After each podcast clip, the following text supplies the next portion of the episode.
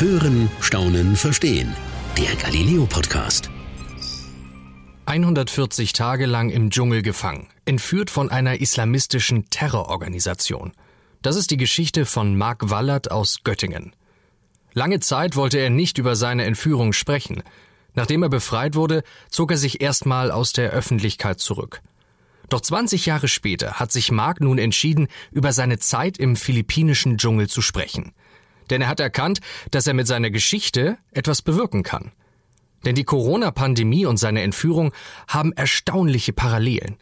Heute will Mark uns allen Tipps geben, wie wir durch diese schwere Zeit kommen. Denn damals im Dschungel hat er Techniken gelernt und angewandt, die wir eins zu eins auf unsere heutige Zeit übertragen können. Ich bin Tim Grübel, Redakteur bei Galileo, und ich habe Mark Wallert getroffen, um herauszufinden, wie seine Geschichte und die heutige Zeit zusammenpassen. Doch um das alles verstehen zu können, müssen wir ins Jahr 2000 zurückreisen und die Entführung zusammen mit Mark nochmal hautnah miterleben. Ich war damals ein Workaholic. Ich war auch sehr erfolgreich, war Unternehmensberater, jung im Anzug mit Laptop unterwegs und auch stolz darauf. Ich bin irgendwann an den Punkt gekommen, dass ich äh, viele Nachtschichten, viele Überstunden gemacht habe und habe nachts auch wach gelegen, konnte nicht mehr schlafen. Mein Vater sagte dann, Mensch, wir fliegen nach Malaysia zum Tauchen, komm doch einfach mit. Also spann mal ein bisschen aus und das habe ich gemacht. Wir waren im Paradies. Also das war eine Robinson Crusoe Insel. Wir sind am Ostersonntag sogar dreimal tauchen gewesen und haben eine Unterwasserwelt gesehen, bunte Korallen, Barracuda-Schwärme, äh, Meeresschildkröten. Also das war wirklich der Inbegriff von Tauchparadies. Das war eben so schön, dass mein Vater dann sogar gesagt hat, Mensch, lass uns doch noch einen vierten Tauchgang heute Abend machen, Nachttauchgang. Und da habe ich aber gedacht, naja, ich bin ja eigentlich zum Entspannen hier lass uns doch lieber Ostersonntag gemütlich ausklingen lassen und die Taucher sagen immer schön einen Sundowner trinken, also ein kühles Getränk, Blick auf diesen traumhaften Sonnenuntergang. Und dann war es wirklich paradiesisch still. Und dann plötzlich war Unruhe. Also da fing jemand an zu schreien hinter uns, sind Stühle auch umgeflogen und dann habe ich mich umgedreht, um zu gucken, was da ist. Und dann stand direkt hinter mir schon jemand, der hatte so einen Bazooka auf der Schulter, also so, ein, so eine Art Raketenwerfer. Und da habe ich dann direkt in dieses Rohr reingeguckt und äh, wusste erstmal überhaupt nicht, was da gerade passiert. Das war eine ganz klassische Schockreaktion, wo ich erstmal die Zeit stehen bleibt. Ich auch Herzschlag, glaube ich auch. Ich konnte kaum atmen. Ich hatte riesen Angst. Wir haben uns dann den Strand entlang getrieben, also mich, meine Eltern und äh, noch 18 weitere äh, Menschen. Und dann am Strand waren zwei kleine Fischerboote.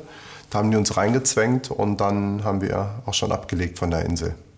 Genau hier stoppen wir Marks Geschichte das erste Mal und springen wieder zu uns in die Gegenwart. Denn die Corona-Pandemie trifft uns alle genauso unvorbereitet wie Mark damals die Entführung. Wir sind heute eigentlich alle Geiseln. Geiseln jetzt von einem Virus und wir schippern eigentlich jetzt auch durch diesen unsicheren Ozean von dieser Pandemie, wissen nicht wirklich, wo es hingeht. Viele Menschen kommen mit so einer Situation nicht klar. Sie stellen sich immer wieder die Frage, was wäre, wenn es Corona nicht gegeben hätte? Da drehen sich viele, die gucken nach hinten, also die schicken ihre ganzen Gedanken, ihre ganzen Energien in die Vergangenheit und versuchen, die ungeschehen zu machen. Eine Reaktion, die in jeder Krise ganz am Anfang steht und psychologisch auch völlig normal ist. Auch Mark hat sie während seiner Entführung auf dem Boot erlebt. Also im Moment hatte ich schon gedacht, Mensch, hätte man den Nachttauchgang mitgemacht. Und ich war ja derjenige, der gesagt hat, lass uns äh, eben am Steg sitzen. Und das hat uns ja dann in die Lage gebracht. Doch Mark hat noch auf dem Boot eine Technik angewandt, die hilft in jeder Krise, den Kopf frei zu bekommen. Und auch wir können sie jetzt in der Corona-Zeit ganz einfach anwenden. Irgendwann hatten wir was zu schreiben und das hat mir sehr geholfen. Also ich habe da all diese Dinge, über die ich sonst immer nachgegrübelt habe, die ich also wie so spiralförmig im Kopf hatte, die habe ich alle mal zu Papier gebracht und dadurch war es erstmal raus aus dem Kopf, aber ich hatte es vor allem auch greifbar vor mir. Ich hatte ein bisschen ein besseres Gefühl für meine Situation. Das hat mir auch geholfen, die Situation besser anzunehmen und auch besser mit umgehen zu können. Wir sind 20 Stunden über das offene Meer gefahren und sind also von Malaysia auf die Südphilippinen, auf die kleine Insel Jolo äh, gefahren. Dort sind wir dann angelandet, sind durch einen Mangrovensumpf dann an Land gekrabbelt, kann man sagen. Und dann nochmal zehn Stunden, so wie wir waren, also teilweise barfuß oder in Flipflops, dann durch den Dschungel gelaufen, bis wir dann an unserem ersten Bestimmungsort ankamen. Zeitgleich dazu wurden die Medien auf die Entführung aufmerksam. Die Nachricht ging damals innerhalb weniger Stunden um die Welt. Die Entführer haben aber nicht nur die Touristen verschleppt, sondern auch die Bungalows auf der Taucherinsel leergeräumt. Und auf eine Wand haben sie Abu Sayyaf geschrieben. Danach war schnell klar, wer die Entführer sind. Wir wurden entführt von einer Terrorgruppe, die nennt sich Abu Sayyaf, ist Teil der Al-Qaida-Gruppe. Und die kämpfen im Süden der Philippinen für einen autonomen islamischen Staat. Die Entführer haben ganz viel Wert darauf gelegt, dass das bekannt wird, die Entführung. Die haben also auch Journalisten sogar eingeladen, zu uns vor Ort in den Dschungel zu kommen und dann eben auch Bilder aus dem Dschungel in die Welt zu senden. Das war ihr gesetztes Ziel. Mehrere Kamerateams und Journalisten kamen damals täglich in den Hauptsitz der Entführer und filmten die Geiseln.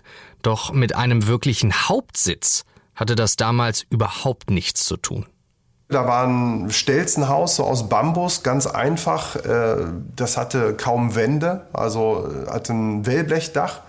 Und es war so einfach, ohne Strom, ohne Wasser, dass wir erstmal geschockt waren. Wir hatten damals die Gefahr, dass wir in so eine Negativspirale abdriften. Also, dass wir teilweise nur noch gedacht haben an, man wird uns erschießen, wir werden hier für Jahre sein, wir werden vielleicht verhungern, all das. Und das entzieht unglaublich viel Energie. Hier stoppen wir Marks Geschichte ein zweites Mal und reisen wieder ins Jahr 2021. Denn auch während Corona haben viele Menschen das Gefühl, es gebe nur schlechte Nachrichten. Typisch für Krisen das Schlimmste in Krisen ist Angst, weil man dann in so ein äh, Tief reingerät. Und das ist heute mit Menschen, die in so eine Angstspirale reinkommen, weil sie sich nur noch die Zahlen anschauen von Corona, weil sie äh, sich Sorgen machen, sich selbst zu infizieren, weil sie dann immer weiter denken, was ist, wenn ich dann vielleicht noch meinen Job verliere. Um rauszukommen aus dieser Negativspirale, hilft es, sich ganz gezielt auf positive Dinge zu konzentrieren. Und das ist auch kein Widerspruch. Wir haben damals ein Ritual gehabt. Wir haben uns als äh, Geiseln abends zusammengefunden und dann haben wir für das gedankt, was an diesem Tag auch gut war. Für den Sonnenschein an diesem Tag. Verrückterweise, wenn es geregnet hat, dann haben wir auch dafür gedankt. Dafür, dass wir Wasserreserven zum Beispiel wieder auffüllen konnten. Und was dann passiert ist, ist ganz interessant. Ich habe nach diesem ersten Mal von diesem Ritual wirklich gemerkt, dass ich viel zuversichtlicher war danach. Also ich hatte weniger Angst und das ist auch kein Wunder, weil das Gehirn gar nicht anders kann, als aus der Angst rauszukommen, wenn man sich ganz gezielt auf positive Bilder fokussiert. Ich habe mir damals sehr bildlich äh, vorgestellt, wie mein Leben sein wird, wenn ich wieder frei bin. Also, dass ich zurückkehre nach Deutschland, dass ich in Göttingen meinen Bruder Dirk wieder treffe, dass ich ihn in den Arm nehme, dass wir zusammen mit einem kühlen Bier auf meine Freiheit anstoßen. Es klingt banal, aber es wirkt und das ist die Hauptsache.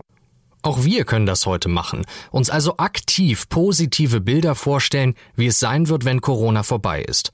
Was wir alles machen werden. In den Urlaub fliegen, in Restaurants gehen, in Clubs tanzen, all die Dinge, die momentan noch in weiter Ferne liegen.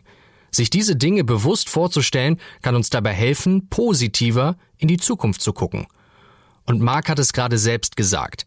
Es klingt so unfassbar banal. Und als ich diese Tipps das erste Mal gehört habe, war ich auch erstmal skeptisch. Aber wenn man diese Techniken, zum Beispiel auch die Dankbarkeitstechnik, die Marc uns gerade erzählt hat, regelmäßig anwendet, dann hat das wirklich einen Effekt, der uns weiterbringt. Das ist mittlerweile sogar wissenschaftlich belegt. Und wenn es Marc im Dschungel zwischen bewaffneten Terroristen geholfen hat, dann lohnt es sich auf jeden Fall, das mal auszuprobieren. Während Marks Entführung gab es immer wieder Versuche, die Geiseln zu befreien. Man wollte zuerst wirklich mit den Terroristen verhandeln. Also wir haben wenig von den Verhandlungen damals mitbekommen um unsere Freiheit.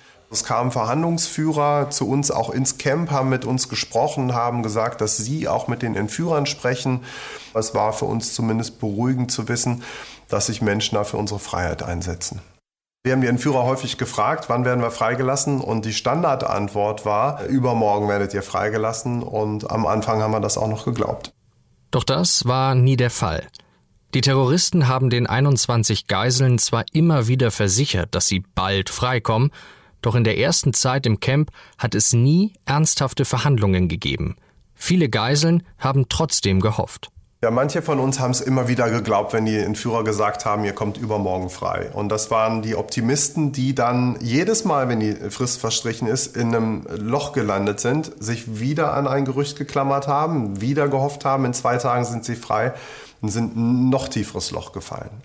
Auch an diesem Punkt stoppen wir die Geschichte noch einmal und springen in unsere Corona-Gegenwart. Denn hier gibt es wieder eine Parallele.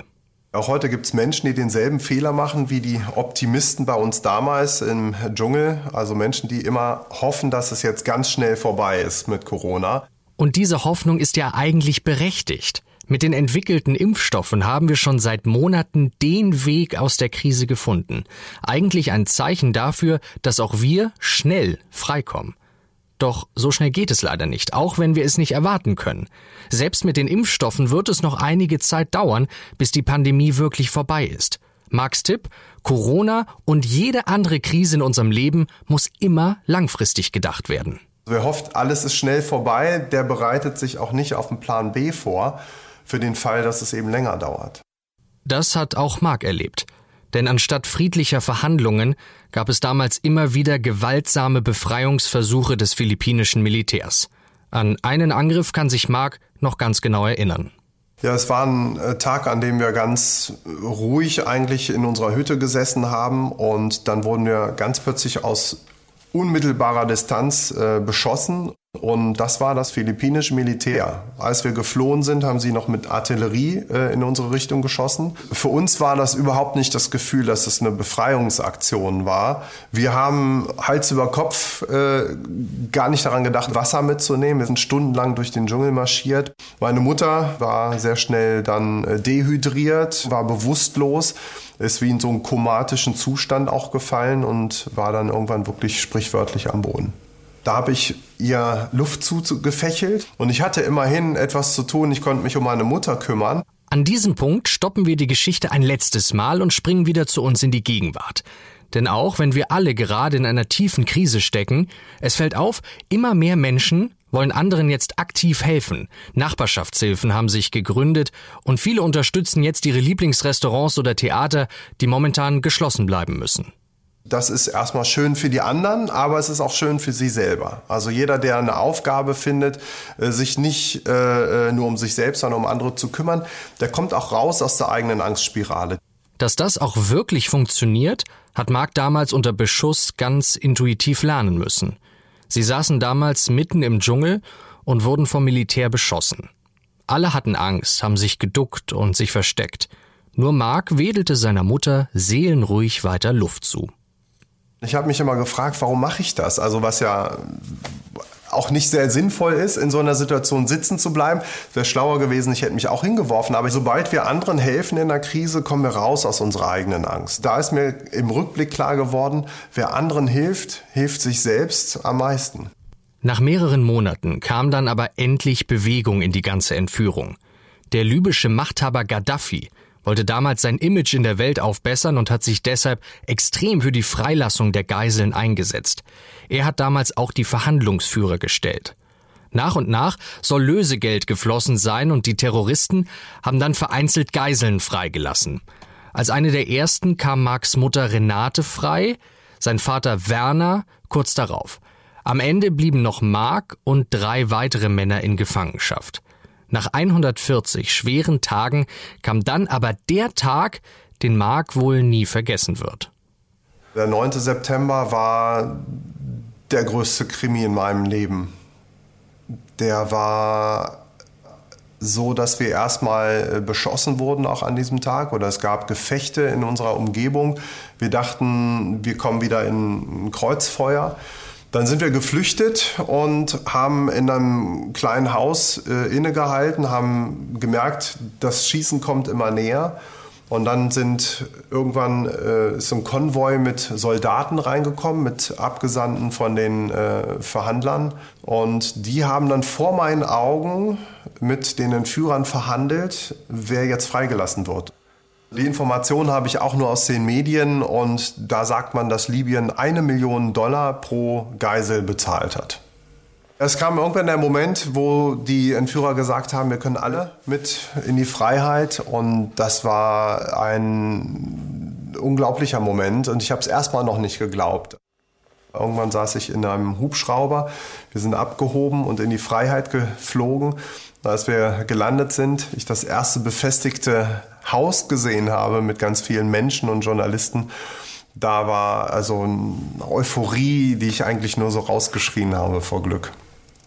Nach 20 Wochen Geiselhaft war Mark Wallert endlich frei.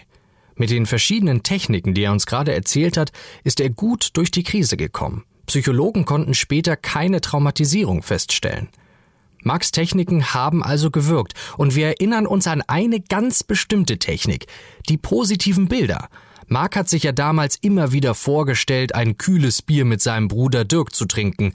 Und das hat sich auch erfüllt. Ich habe tatsächlich das Bier mit meinem Bruder auch getrunken, wovon ich geträumt habe. Er kam nämlich mich abholen. Es war kein kühles Bier, es war ein ganz warmes Dosenbier, was er reingeschmuggelt hatte, aber es war mit Sicherheit das schönste Bier meines Lebens. Heute arbeitet Marc Wallert als Krisencoach. Er berät vor allem Unternehmen, wie sie gut durch schwere Zeiten kommen und wie sie sich schon während der Krise auf eine Zeit danach einstellen können. Seine ganze Geschichte verarbeitet Mark in seinem Buch Stark durch Krisen. Das ist letztes Jahr verrückterweise am Lockdown-Tag erschienen. Gut ein Jahr danach sieht Mark Wallert in der Corona-Zeit viele Parallelen zu seiner Entführung damals. Und seine ganze Geschichte zeigt, selbst die schlimmste Krise geht irgendwann vorbei. Vielleicht ist das die wichtigste Nachricht, die wir alle für die nächsten Monate im Kopf behalten sollten. Das war's für heute beim Galileo Podcast. Mehr von Galileo gibt's in der Galileo App, auf Galileo TV, in unserem YouTube-Kanal und natürlich täglich um 19.05 Uhr auf Pro 7.